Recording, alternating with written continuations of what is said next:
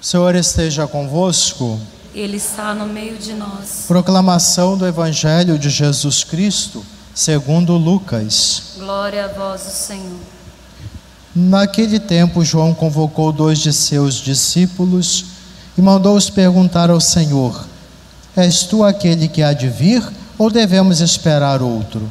Eles foram ter com Jesus e disseram: João Batista nos mandou a ti para perguntar: És tu aquele que há de vir ou devemos esperar outro? Nessa mesma hora, Jesus curou de doenças, enfermidades e espíritos malignos a muitas pessoas e fez muitos cegos recuperarem a vista. Então Jesus lhes respondeu: E de contar a João que vistes e ouvistes.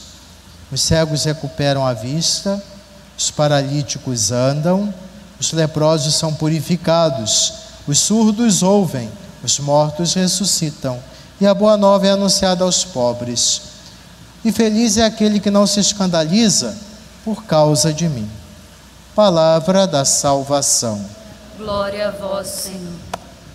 Hoje, meus irmãos e irmãs, o profeta Isaías, dirigindo-se ao, ao povo eleito, povo que estava no exílio e depois retornando à terra prometida, ainda precisavam superar a tentação da idolatria, até mesmo o questionamento deles, porque diante do exílio, das dificuldades que o povo estava passando, eles chegaram a pensar que Deus tinha afastado deles, tinha se esquecido do povo que foi escolhido para ser o povo de uma predileção especial do Senhor. Então, o próprio Senhor, através do profeta Isaías, toma a palavra para recordar ao povo de Israel e tomar muito cuidado em relação à idolatria, principalmente a tentação diante dos vencedores, os países, de querer adotar os, os ídolos. Porque naquela época, os povos tinham a seguinte mentalidade: determinada povo que dominasse, a, conclusão era a seguinte: o ídolo, o Deus daquele povo era mais poderoso. Tinha essa mentalidade, aquela ideia de vitória. É vitorioso, então é beneficiado. E o Senhor vem apresentar uma reflexão, principalmente Jesus, que não é questão de vitória humana, de aplauso e reconhecimento, que é o mais importante diante de Deus. Então o Senhor, através do profeta Isaías, nosso Deus, reafirma a unicidade de Deus, o único e verdadeiro Deus. Só existe um Deus. Para desta forma vacinar, hoje fala muito em vacina, vacinar o povo contra o vírus da idolatria, perigo da idolatria deixar-se levar pela desconfiança. Justamente naquela ideia que vai, se nós não tomarmos cuidado, isso vai crescendo dentro de nós, amargura, medo, receios, como se Deus estivesse nos abandonado, principalmente quando passamos momentos muito pesados e difíceis, perda de, de um ente querido, uma enfermidade, uma situação difícil, é, familiar, um problema que nos, atrapalha, que nos impede de viver mais dignamente. São situações em que nossa fé é testada. Mas o que entristecia Deus era justamente a desconfiança do povo. A desconfiança ou não acreditar na, na ação de Deus na vida deles. Então, eles precisavam acordar, reavivar a fé, a confiança no Deus único e verdadeiro. Parece que é uma coisa do passado, mas hoje a gente tem que refletir muito. O problema da idolatria.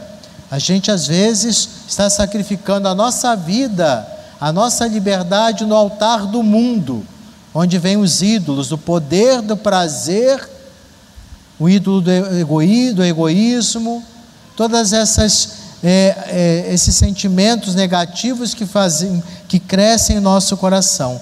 Existe um só Deus verdadeiro e esse Deus enviou seu Filho Jesus para nos salvar. Ele deu a vida por nós. Então é preciso ter muita atenção. Já no Evangelho, olha que interessante, João Batista. Às vezes a gente pensa assim: ah, um servo de Deus, um profeta, um santo. Tem, tem ou não dificuldades? Também tem, é um ser humano. João Batista começou a duvidar. Um pouco: será que Jesus é o Messias esperado? Olha que João Batista era um homem santo, era um asceta, vivia na, na, na simplicidade do alimentar, na uma vida muito austera.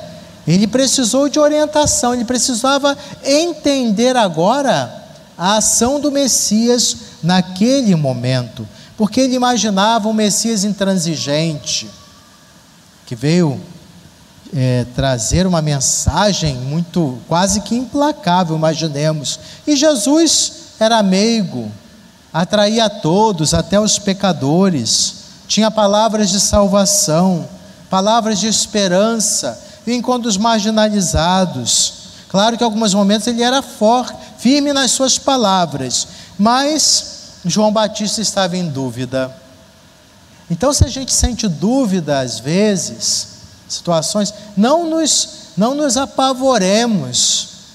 Vamos refletir por que dessas dúvidas, vamos buscar orientação. João Batista buscou orientação.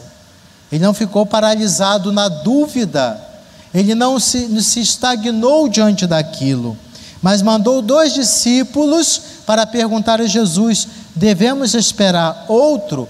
Um homem que tinha suas convicções, mas não estava totalmente fechado para o novo, a novidade de Deus. Os fanáticos que são assim, os intransigentes que não sabem, não têm condição, porque não, não se permitem aprender. É aqueles fechados em suas convicções e, portanto, não tem, não dá oportunidade para amadurecer isso é fanatismo. A convicção, no sentido das verdades da fé, é uma coisa, mas as convicções que brotam do fanatismo é outra coisa, causa um grande problema, um grande mal. E Jesus que tinha muito apreço, estima por João Batista, entende a aflição de João Batista. Compreendeu, Jesus compreendia a perplexidade de João Batista, como Jesus compreende nossas hesitações, nossas dúvidas, nossas dificuldades, somos seres humanos. O problema é que a gente não busca caminhos, eh, caminhos autênticos para desvendar essas situações que nós não entendemos. Ou seja, como nós hoje devemos fazer? Buscar orientação, pessoas seguras de fé, ler, rezar, palavra de Deus, isso nos ajuda. Então, João Batista foi direto na fonte. E aí, o que, que Jesus responde para ele? Aqui estão os sinais. Os cegos voltam a enxergar, os surdos, os surdos voltam a ouvir, os leprosos são curados, os coxos voltam a andar, os mortos ressuscitam. E o anúncio da boa nova a todos, especialmente aos pobres. Isso são sinais de salvação, não de condenação. Que a nossa, às vezes projetamos o Deus que tem que julgar e condenar, como nós fazemos com as pessoas.